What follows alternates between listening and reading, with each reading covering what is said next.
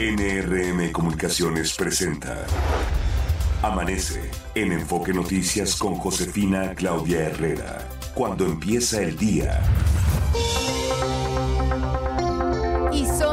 Son las 6 de la mañana con dos minutos. Estamos iniciando Amanece en Enfoque Noticias en este jueves 5 de octubre del 2023, en el día número 278. Faltan para que termine este prodigioso 2023 87 días. Justo estamos en la semana número 40, la puesta del sol. La esperamos a las 18 horas con 22 minutos. Así iniciamos Amanece a nombre del titular de este espacio informativo, de Martín Carmona. Y por supuesto me acompaña aquí, como todas las mañanas, Fabiola Reza. ¿Cómo estás, Fabi? Hola, ¿qué tal, José? Auditorio de Amanece en Enfoque Noticias. Muy buenos días, feliz jueves. La temperatura promedio en la Ciudad de México es de 14 grados. Se espera una máxima para esta tarde de hasta 28 grados. Se prevén también lluvias e intervalos de chubascos en la Ciudad de México y lluvias puntuales fuertes en el Estado de México que podrían estar acompañadas de descargas eléctricas y posible caída de granizo, rachas de viento de 30 a 40 kilómetros por hora en las zonas de tormenta. Es el pronóstico meteorológico para este jueves, José. Hoy sí está de postal, Fabi. La verdad es que vale la pena asomarse al cielito, ver esos rayos, cómo empiezan a iluminar el día. Por supuesto, es un regalo, así es que le invito, señor, señora, a que se asome a la ventana, a que por supuesto deje de estar ya ahí, ya no se estire más, vaya rápido a ver. Esto. que no se nos haga tarde, José, y no salir con prisas. sí, doña Irene, por favor, el café, ¿cómo va? ¿Cómo va el café? Porque sí está muy bueno, ¿eh? La verdad quiero decirles que con un poquito de canela y le da un gusto impresionante. Si empezamos eh, con ya, con el primer resumen de noticias. En su primer día de recorridos por la Ciudad de México, fíjese que Sandra Cuevas, aspirante a la candidatura de la oposición a la jefatura de gobierno, denunció que fue víctima de agresiones en la central de Abasto. Acusó que fue retenida por un grupo de hombres y su equipo despojado de sus motonetas. Vamos a escuchar a Sandra Cuevas. Esta mujer se llama Marcela Villegas Silva. Esta mujer, la administradora, llegó con más de 100 violentadores, más de 100 violentadores, delincuentes. Y quiero decirles que ya estamos preparando la denuncia por secuestro express con propósito de cometer delito de robo. No me dejaban salir. Al respecto, y sobre este mismo tema, el jefe de gobierno Martí Batres dijo que las motos fueron remitidas al corralón, esto por invadir vías primarias y porque no tenían placas. Sustancialmente que él estaba en un recorrido con motocicletas y que varias de estas motocicletas fueron colocadas ocupando y obstruyendo la vialidad, que no traían placas, sino unos permisos provisionales del estado de Guerrero. Por eso fueron recogidas y remitidas al depósito vehicular. El Aeropuerto Internacional de la Ciudad de México cerró locales de venta de boletos de taxis del sitio 300 debido a un adeudo por más de 60 millones de pesos con la terminal aérea y a la comercialización de boletajes sin autorización. Durante julio, agosto y septiembre, el metro mantuvo un promedio de cero delitos de robo de cable. Esto gracias a las acciones de seguridad que se han instrumentado en esa red. Así lo informó el sistema de transporte colectivo. Vecinos de Miguel Hidalgo y Álvaro Obregón promovieron cuatro amparos para intentar frenar la construcción de la línea 3 del cablebús, al acusar que la obra no cuenta con permisos de impacto ambiental y urbano. De acuerdo con los promoventes, esta construcción podría afectar a más de mil árboles de la segunda y tercera sección del bosque de Chapultepec. Anoche un convoy del metro chocó en la zona de talleres de la estación del Rosario, en la línea 6, tras quedarse sin frenos. La conductora de la unidad resultó lesionada, por lo que tuvo que ser llevada a un hospital.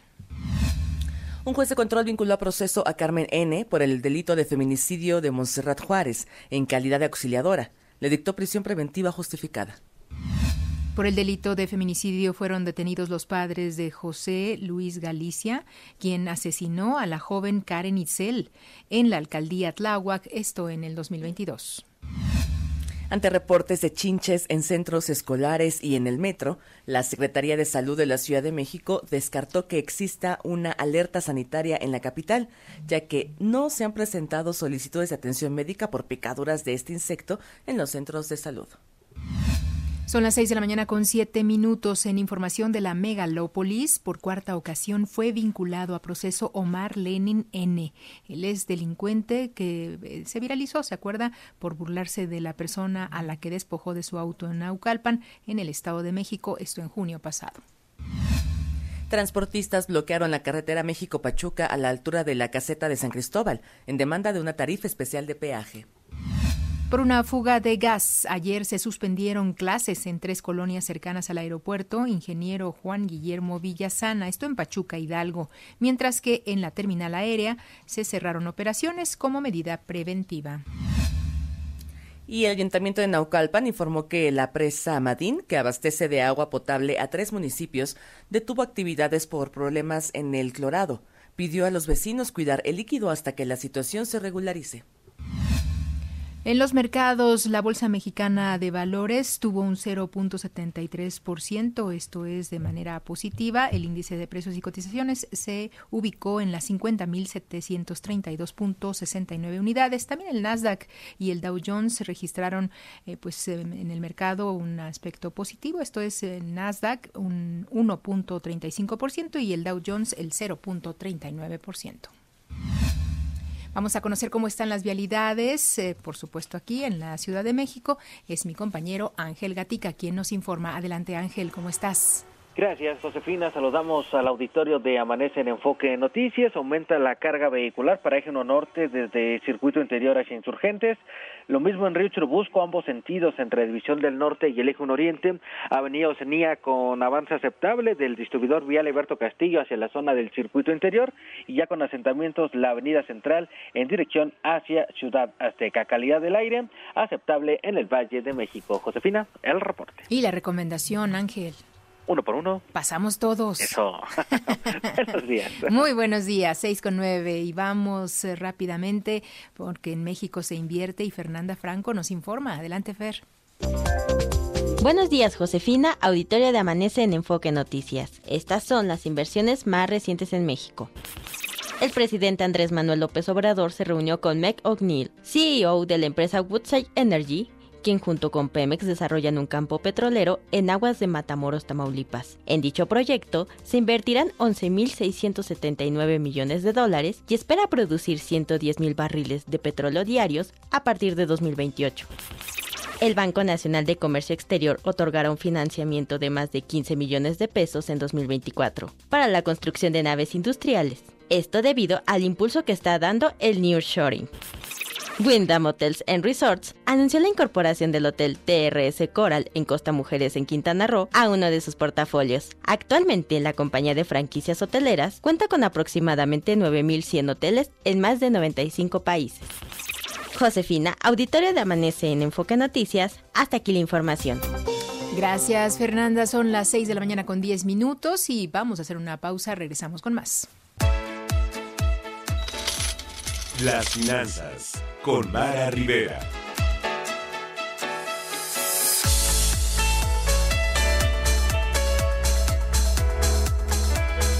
Y aquí está Mara Rivera. ¿Cómo estás, Marita? Muy buenos días. Muy bien, José. Buenos días, auditorio de Amanece en Enfoque Noticias. Pues vamos a platicar un poquito de este tema que pues causa pues entre buenas y malas noticias. La primera que la esperanza de vida en México pues ha aumentado considerablemente ya en las últimas décadas. Tan solo hace 40 años, por ejemplo, era de 61 años y en la actualidad es de 75 años. Y de acuerdo al INEGI para el 2050 podríamos llegar a vivir hasta 80 años en promedio. Así que bueno, si bien es cierto que esta mayor esperanza de vida significa un avance para la ciencia, la tecnología, todo lo que vemos y vivimos y observamos, eh, también implica un gran desafío para el sistema económico de México. ¿Y por qué? Porque pues la poca prevención sobre el ahorro para el retiro, así como este panorama financiero que actualmente se enfrenta, pues son grandes retos que, que se tienen por delante y considerar para estar en condiciones de prometer una calidad de vida óptima, pues sin duda es el ahorro. Y el ahorro, ¿cuál? Bueno, pues, ¿o qué vamos a hacer? Ahorrar y se dice de manera voluntaria porque, pues, si bien ya las empresas aportan cierto porcentaje, el 6.5 de por ciento de tu sueldo, pues lo importante sería que cada trabajador, que cada persona hiciera este esfuerzo y pueda lograr una mejor pensión así en la jubilación. Por ejemplo, se habla de que puedes hacerlo, pues, desde 50 pesos hasta lo que tú quieras. Y, y, y esto se puede hacer en las tiendas eh, convencionales, estamos hablando de estas de del Círculo K, 7-Eleven, Telecom, y esto se puede hacer, te digo, de 50, mínimo 50 pesos. El trabajador así pues necesitaría presentar su CURP, entregar el monto que desea aportar a, la, sucursal y a cambio recibirá un comprobante de la operación para que en su casa pues revise con su afore sobre el depósito que se hizo a esta cuenta individual. Si se refleja en la gráfica de la simulación que también puede consultar, pues una persona, por ejemplo, de 25 años que inicia con estas aportaciones de ahorro voluntario de unos 300 pesos al mes, tendrá 3.600 anuales a su cuenta individual de afore y que mantiene pues este, y si lo mantiene este ritmo de crecimiento, pues veremos que a los 65 años esto se convertirá en, en medio millón de pesos. O sea, estamos hablando de 523 mil pesos. Pero si esta persona ahorra lo mismo abajo del colchón, pues solamente va a obtener 144 mil pesos. Y sin considerar que, bueno, la pérdida de la inflación también representa pérdida del dinero, así es que lo mejor es buscar esta opción, ahorrar de manera voluntaria.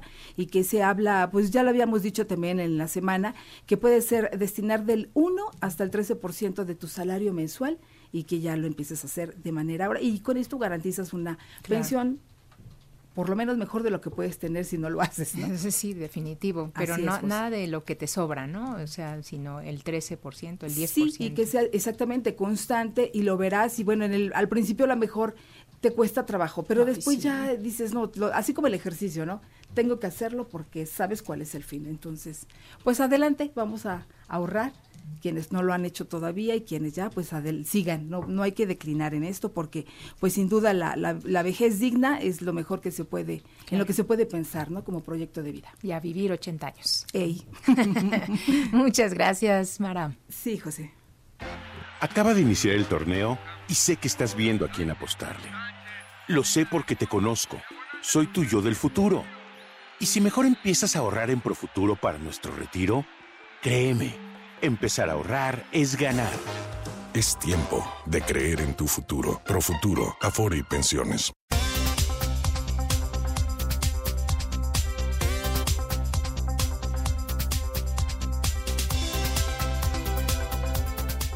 Son las 6 de la mañana con 20 minutos y vamos a conocer qué dice el jefe de gobierno Martí Batres sobre la plaga de chinches en la ciudad. ¿Habrá o no? Natalia Estrada nos informa. Adelante, Natalia. Buenos días.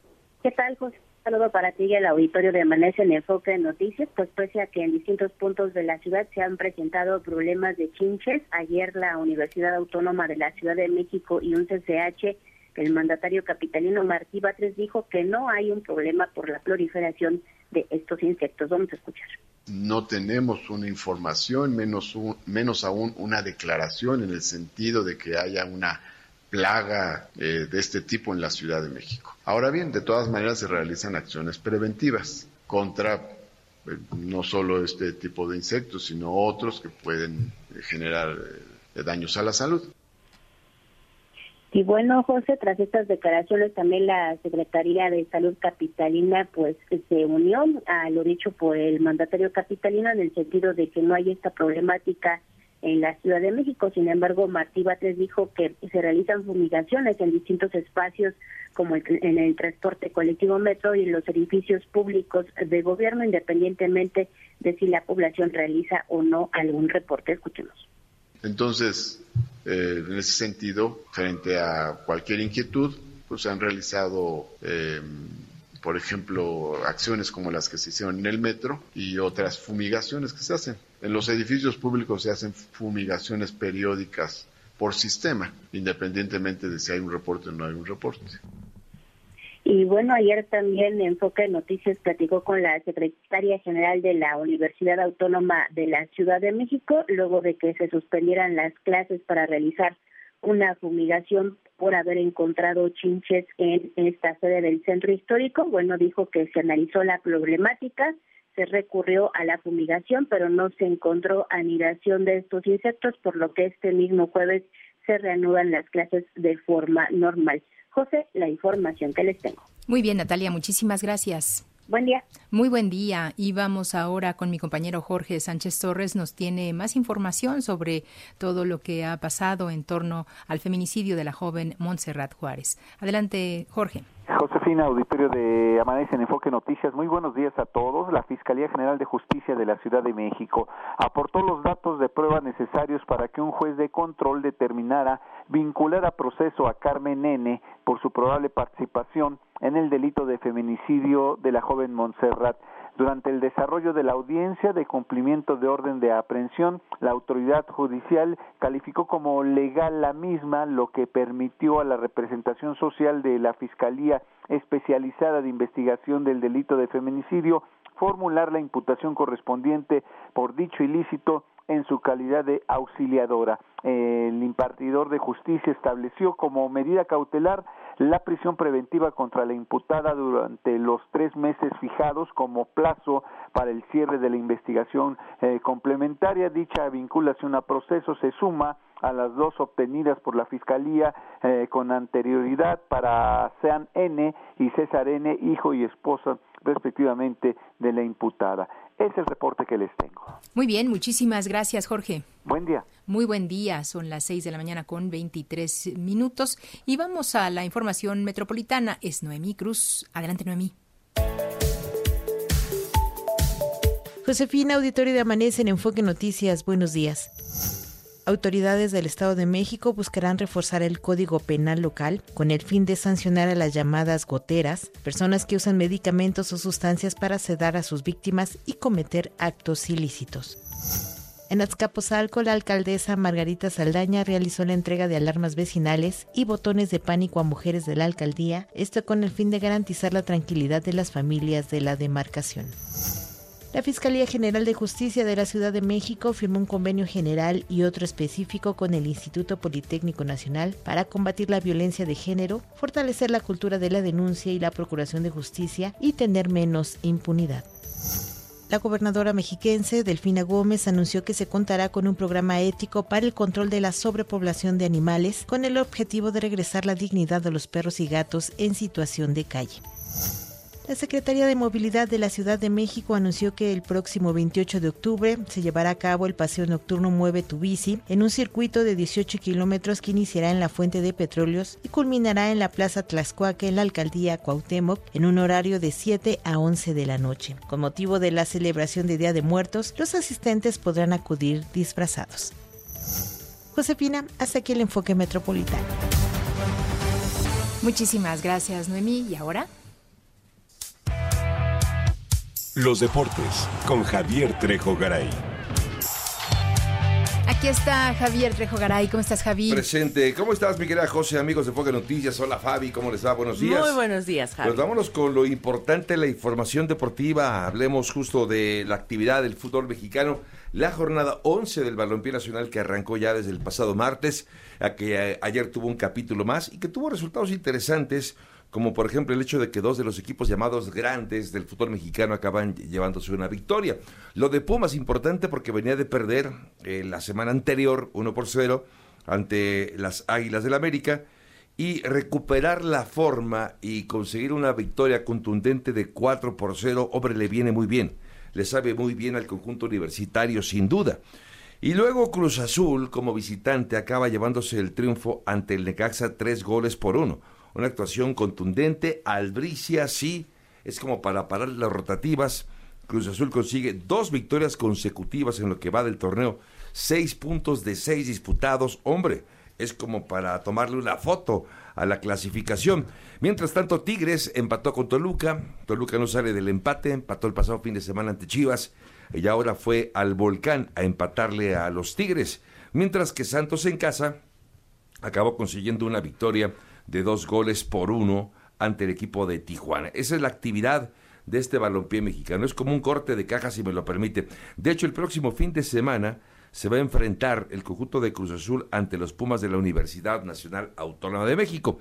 Esto habrá que irlo platicando hoy, mañana, por supuesto, y el fin de semana, porque además de este duelo, vendrá el partido entre el conjunto de el Atlas y las Chivas Rayadas del Guadalajara, un partido muy interesante también, el clásico tapatío, con un eh, chiverío que está mermado, que está en crisis, que está emproblemado sin duda el rebaño sagrado. Y bueno, el América, por cierto, con la victoria de hace apenas unos días, consigue mantenerse al frente de la clasificación, sigue con 24 puntos, ya suma 3 de ventaja sobre los Tigres que tienen 21 y San Luis que está con 19 unidades. Así que de a poco se empieza a configurar ya la parte final del torneo. Recordemos que estamos en la fecha 11 de un total de 17, así que ya desde aquí se ve el final de esta apertura 2023. Hablando del fútbol internacional, la actividad también de la Liga de Campeones de Europa trajo resultados interesantes, como por ejemplo la goleada que acabó llevándose el conjunto de el PSG ante el Newcastle. Ayer dábamos cuenta a ustedes de esta particularidad del enfrentamiento entre dos equipos que pertenecen a pues países Newcastle que le pertenece a Arabia Saudita mientras que el PSG que pertenecen oficialmente, por supuesto, a Qatar. Bueno, cuatro por uno ganó el Newcastle, además de esta cierta rivalidad y de este, distanciamiento diplomático que había entre estas dos naciones, que ya se resolvió, al menos en los últimos años. Pero hombre, ahí quedan algunos resabios de estas disputas, eh, tanto políticas como sociales. Bueno, más allá de esto, el partido se jugó en la casa de Newcastle, equipo de la Liga Premier de Inglaterra. Nunca antes el Newcastle había participado en la Liga de Campeones de Europa. Y hombre, pues se está arrancando bien porque le gana al PSG de Luis Enrique, al cual fue exhibido por sus carencias tanto ofensivas como defensivas. Del campeón, ¿qué decimos del campeón Manchester City, que consigue victoria de 3 por 1 sobre Leipzig y pues sigue sumando de a tres puntos. También resultados como el del Barcelona que gana 1 por 0 al Porto. Fue un equipo eh, muy conservador, muchas bajas las del Barcelona, pero con todo y todo fue a conseguir una victoria como visitante que le viene bien. Y el Atlético de Madrid le gana a el Feyenoord que no contó con Santi Jiménez. Se nota la, ausencia de Santi Jiménez. Por suspensión no pudo participar el mexicano. Sí acudió, por cierto, a la capital de España. Acompañó al equipo, pero no jugó el partido y el conjunto Atlético de Madrid gana entonces tres goles por dos en este duelo celebrado justamente en el Estadio Metropolitano en la capital de España.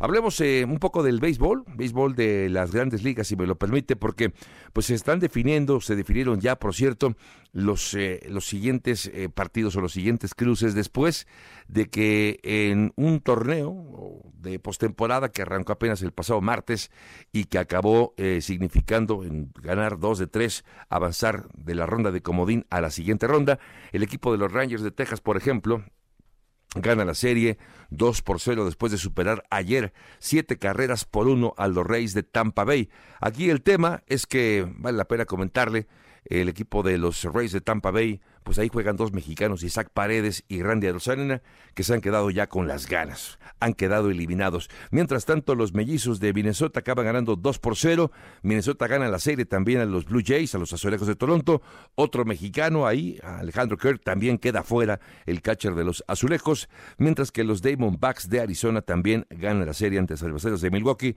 también otro mexicano que está con los Cerveceros queda fuera. En fin, los Phillies de Filadelfia ganan dos carreras por cero a los Marlins y también los Marlins de Miami están eliminados. ¿Cómo queda entonces las siguientes series?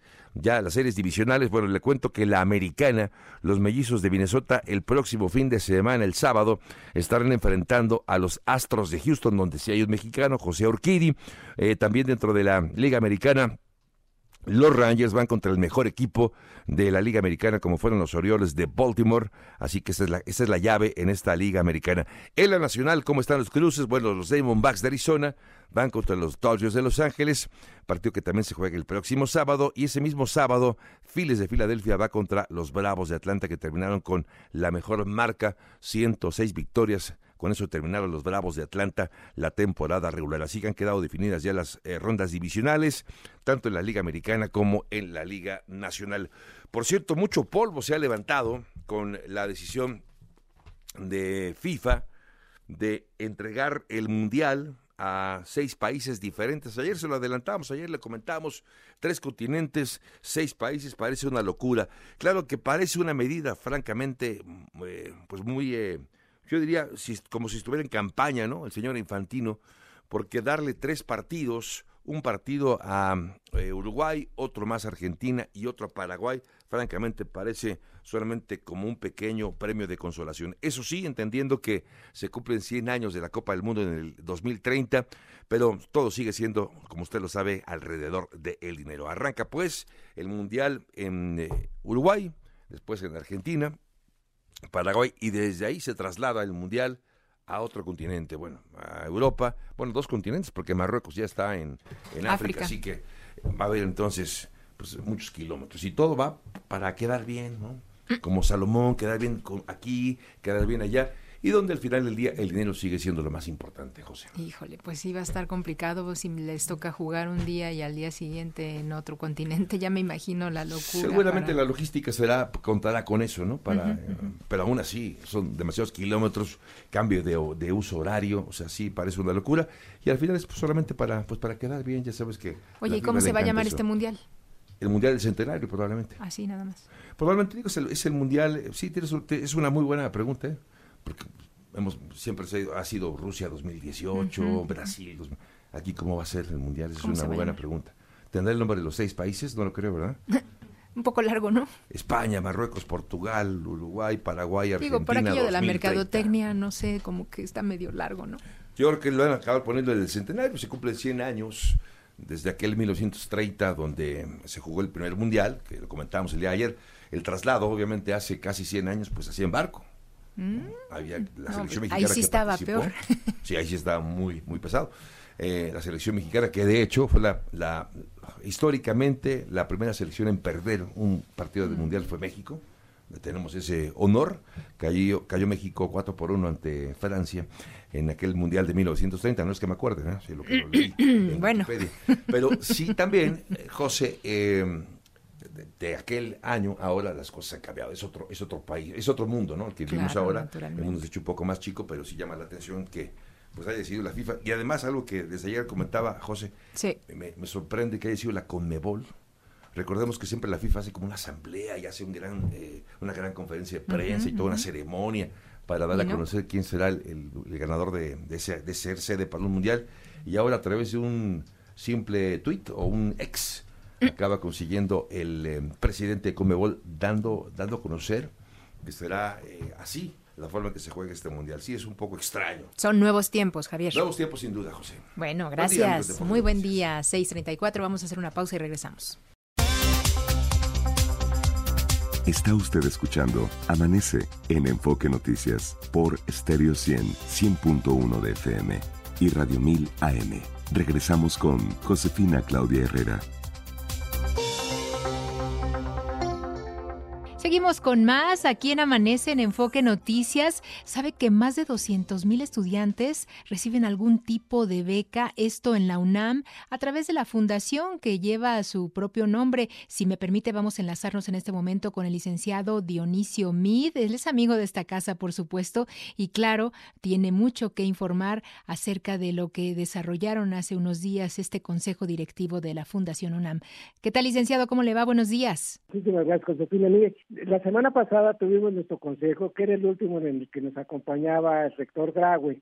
La verdad es que yo creo que hay muchas cifras que ameritan mencionarse, tú mencionabas una de ellas. La universidad, fíjate, en el periodo del 2016 al 2023, que es el periodo de su gestión, dieron dos millones de becas y de esos dos millones, el 28% corresponden a la Fundación UNAM. Y, es interesante que en la gestión del rector Graue, a pesar de que son seis años de los 30 que tiene de vida la fundación, él le ha correspondido el 55% de las becas que hemos otorgado a través de la fundación. Definitivo y sobre todo porque, bueno, ciertamente la parte de los alumnos recibir este tipo de algún tipo de beca, pues ayuda mucho, pero no es la única labor que hace la Fundación UNAM, tienen otras actividades muy muy importantes. Es correcto, es correcto y quisimos subrayar ante el rector pues, lo que hemos venido haciendo en su gestión. Por ejemplo, por primera vez se otorgaron apoyos a la investigación a través de los premios que se han venido generando durante el periodo y se han dado ya 38 premios. Estos 38 premios implican reconocimientos, implican apoyos por más de 20 millones de pesos.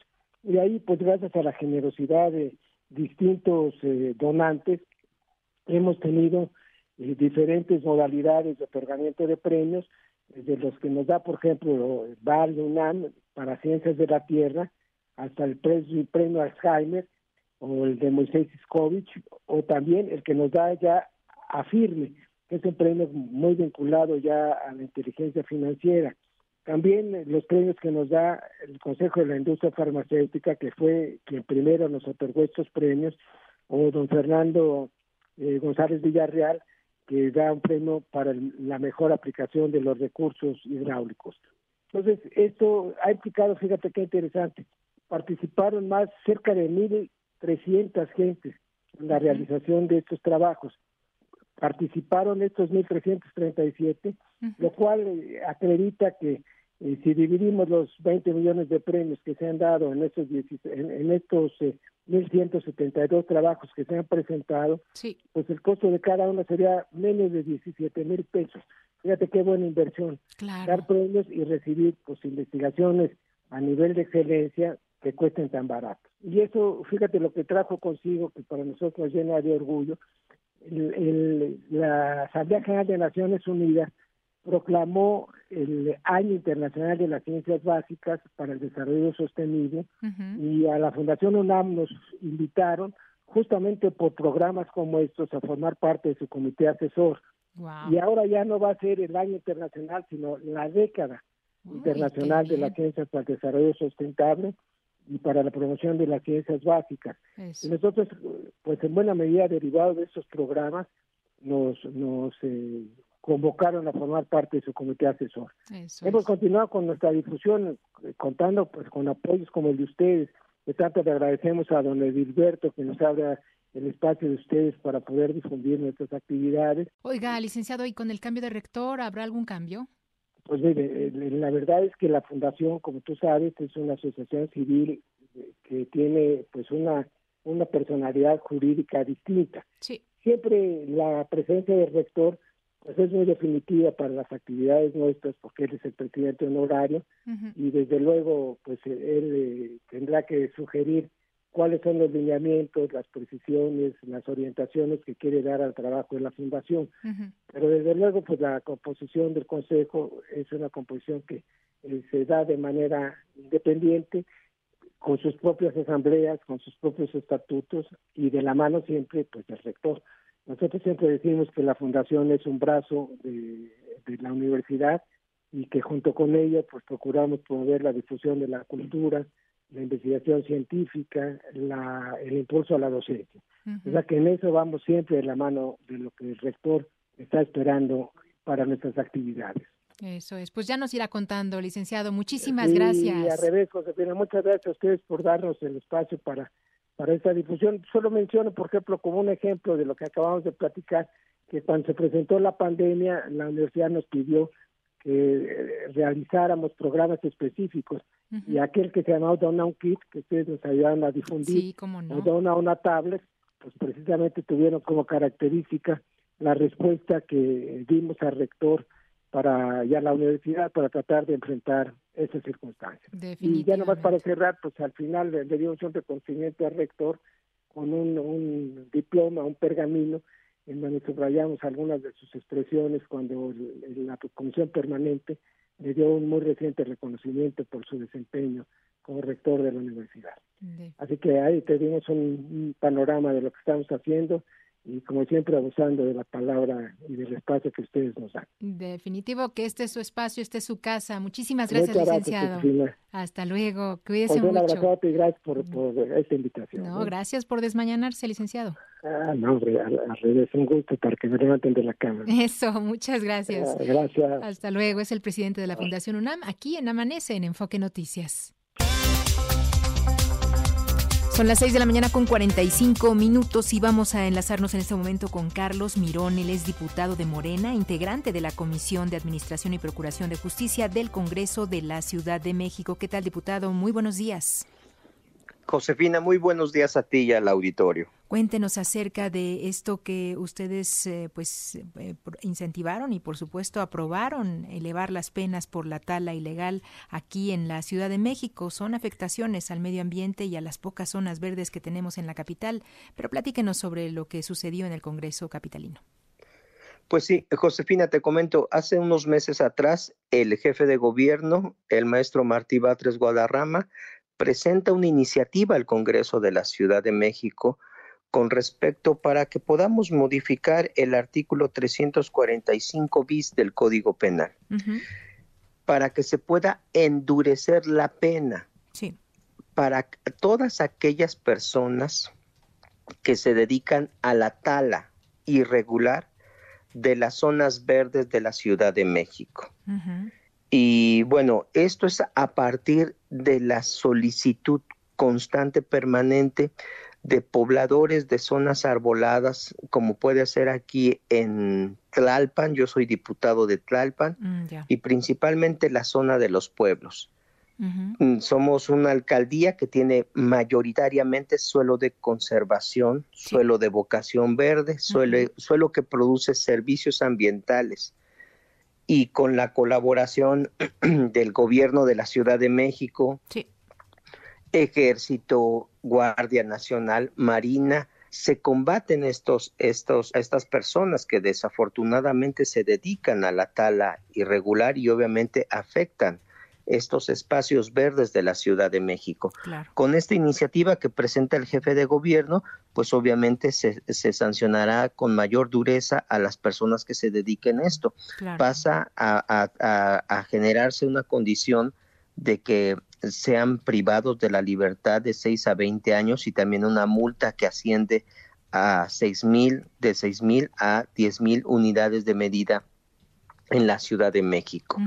Hace unos días también ustedes, medios de comunicación, dieron cuenta de los operativos que se llevaron para que se también se cerraran aserraderos clandestinos, principalmente en la colindancia de la Ciudad de México con el estado de Morelos. Ahí nuevamente actúa el gobierno de la Ciudad de México, nuevamente la Secretaría de la Defensa Nacional, Marina, Guardia Nacional, y se logra también cerrar varios aserraderos. Esta iniciativa que manda también eh, el maestro Martí Batres Guadarrama eh, sanciona a todas las personas que puedan ser eh, estar resguardando material forestal, especies que han sido taladas de manera irregular, em, que puedan estar comercializando. Entonces, en resumidas cuentas, es una iniciativa que va ayudar al medio ambiente que atiende las arboladas. Recordemos que la Ciudad de México mayoritariamente tiene zonas eh, boscosas, principalmente en alcaldías como es Magdalena Contreras, como es Tlalpan, como es parte de Xochimilco, Milpalta. Entonces, esta, esta iniciativa que se aprueba en estos días en el Congreso de la Ciudad de México ayuda directamente a la conservación al medio ambiente y obviamente a que se sigan produciendo servicios ambientales como la recarga del subsuelo, los reservorios de dióxido de carbono, eh, los reservorios de flora y fauna en la Ciudad de México. Por eso consideramos en el Congreso que fue una medida necesaria y también eh, precisa que llevamos hace unos días aquí en, la Ciudad de México. Sin duda alguna y sobre todo eh, también el propio jefe de gobierno celebró esta duplicación de penas a Talamonte. ¿Se les denominará en este caso delincuentes aquellas personas que se dediquen a esto? ¿Y sabe usted cuánto dejaba de ganancias este negocio? Pues no, no tengo yo personalmente la cifra exacta, pero sin duda era un negocio muy lucrativo, ya que venían de otros estados, de Morelos, del Estado de México, hacia los bosques de la ciudad, talaban, se llevaban la madera, la trabajaban en esos aserraderos clandestinos y obviamente directamente a la venta, eh, afectando fuertemente la parte de los ecosistemas de montaña de la Ciudad de México, afectando obviamente la flora, pero también la fauna que se da aquí en la Ciudad de México. Eso es. Diputado, eh, usted nos habla de estas zonas eh, boscosas, de estas zonas que mm, pues están en estas alcaldías en Tlalpan, en Xochimilco y en Tláhuac. Pero ¿qué pasa cuando alguien derriba un árbol en otra alcaldía? Cuando alguien eh, tala sin un permiso, ¿qué sucede? ¿También están dentro de estas penas? también hay, hay una sanción de naturaleza completamente distinta porque esta iniciativa que presenta el maestro Martí Batres Guadarrama, jefe de gobierno, tiene que ver principalmente para atender aquellas zonas boscosas, áreas naturales protegidas, barrancas, eh, áreas de valor ambiental. Pero también en las zonas urbanas es eh, sí es la sanción también de manera distinta. Mm. Pero aquí no es con la lógica de buscar hacer un negocio, mm, como si sucede en las, en las zonas de, vocación eh, verde principalmente. Ya en la zona urbana es, es de, de naturaleza distinta, pero también la reflexión necesaria para que en esos espacios de la ciudad o en alcaldías que no tienen zonas forestales, pues también la conciencia suficiente para cuidar cada árbol que existe en la Ciudad de México. Eso, y bien lo menciona usted, hay que tener conciencia de lo que estamos dejando a, pues, a las eh, generaciones futuras, diputado. Sí, porque tiene que ver con un tema de justicia transgeneracional. las generaciones actuales tendremos que tener la conciencia, la responsabilidad, la altura suficiente para preservar estas zonas que le dan servicios ambientales a la ciudad para las próximas generaciones. no es una situación solamente actual, sino también tiene que ver con prospectiva de la ciudad. Pues diputado, muchísimas gracias. Al contrario, Josefina, muchas gracias. Muy buen día a ti y a todo el auditorio. Muy buen día. Es el diputado de Morena, Carlos Mirón, integrante de la Comisión de Administración y Procuración de Justicia del Congreso de la Ciudad de México. Y vamos hasta Puebla con mi compañero Edmundo Campos. ¿Qué nos tienes, Edmundo? ¿Cómo estás? Buenos días. ¿Qué tal, Josefina? Te saludo con mucho gusto. Muy buenos días.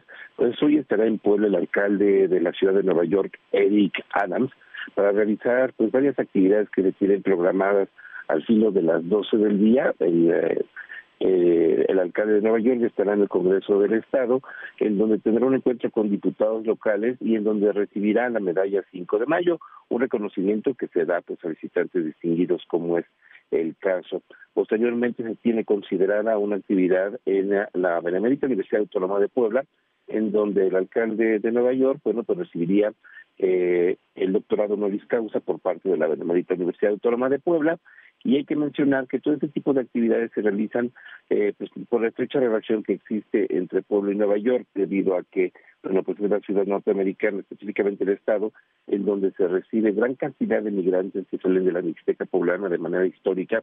Eh, aquí, digamos que en la zona de la Mixteca, en términos generales, en Puebla se le conoce a Nueva York como Puebla York, ¿no? Por la cantidad de personas que emigran hacia ese punto de la Unión Americana, Josefina. Finalmente, a las cuatro de la tarde se tiene considerar una rueda de prensa en donde estará, bueno, pues Eric Adams, además del cónsul general de México en Nueva York, Jorge Islas López, en un evento en donde, bueno, pues también estará el gobernador, se tiene considerado algunos minutos con la prensa y, bueno, posteriormente alguna actividad privada, algunas entrevistas y posteriormente, bueno, pues eh, saldría hacia la Ciudad de México, en donde, bueno, pues ya tendría algún otro tipo de actividades. Y, bueno, pues eso es lo que se conoce hasta ahorita sobre esta visita, que la semana pasada, bueno, pues ya anticipaba el, gobernador Sergio Salomón se peregrina tras una visita que realizó por varios días allá a Nueva York en busca pues, de algunas inversiones, especialmente en la poder llevar hacia Estados Unidos el mezcal, que es un producto que se está impulsando mucho en la producción de la Mixteca poblana Josefina. Vaya, vaya, pues desde Puebla York informa Edmundo Campos entonces. Pues de Puebla York, eh, ojalá estuviéramos en Puebla York, pues mi tía Josefina. Mientras tanto en Puebla, eh, y bueno, pues algún día, algún día regresaremos por allá por Puebla York. Bueno, muy bien. Muchas gracias Edmundo, un abrazo. Igualmente, Josefina, buen día para todos. Muy buen día. O sea, 15 años me dediqué a la cátedra, de, tanto de laboratorio como de teoría, en varias vocacionales, en la Escuela de Ciencias Biológicas fundamentalmente, en mi escuela, en la psique también fui ayudante de laboratorio, en fin, eh, en la vocacional 1, 2, 3 y 4. Eh, Había la, la uno que era para la ESIA, la dos Estamos para la ESIME. escuchando a don Héctor Mayagoitia Domínguez, el doctor Héctor Mayagoitia, que fue gobernador también de Durango, exdirector del Instituto Politécnico Nacional, del instituto del cual fue pues un hombre clave sin lugar a dudas, falleció lamentablemente a los 100 años, ¿sabe?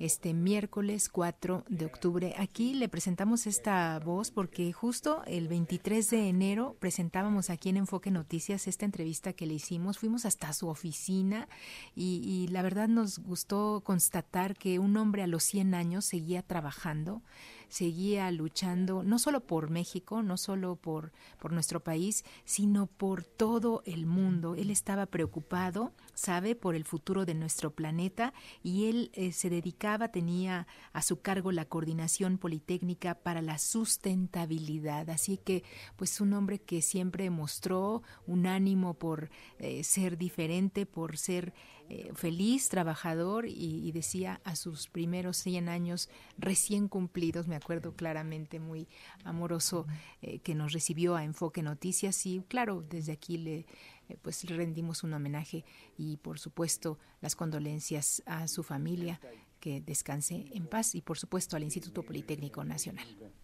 El doctor Guillermo Macías, director del Politécnico, me invitó a ser su secretario particular, Ah, bueno. así que también ahí empecé con otras actividades en, en el instituto ya de tipo general. Son las 6 de la mañana con 57 minutos y vamos a continuar con más, claro, ya para despedirnos, Fabi, porque es tiempo de decirles gracias a nuestros amigos que nos escuchan y tenemos una invitación muy especial. Por supuesto, un saludo a la doctora Consuelo Villalobos, ella ciclista y urbana y que le encanta pues viajar en la Ciudad de México y conocer algunas otras rutas de pues del interior, pero la invitación básicamente ya mencionaba por ahí algunos datos Noemí que eran importantes sobre un desfile que va a abrir próximamente esto el paseo nocturno de Día de Muertos de Muévete en Bici. Va a ser el próximo 28 de octubre. Los detalles los puede consultar en nuestro sitio enfoquenoticias.com.mx. Hay que ir disfrazados si usted quiere, por supuesto, pero esto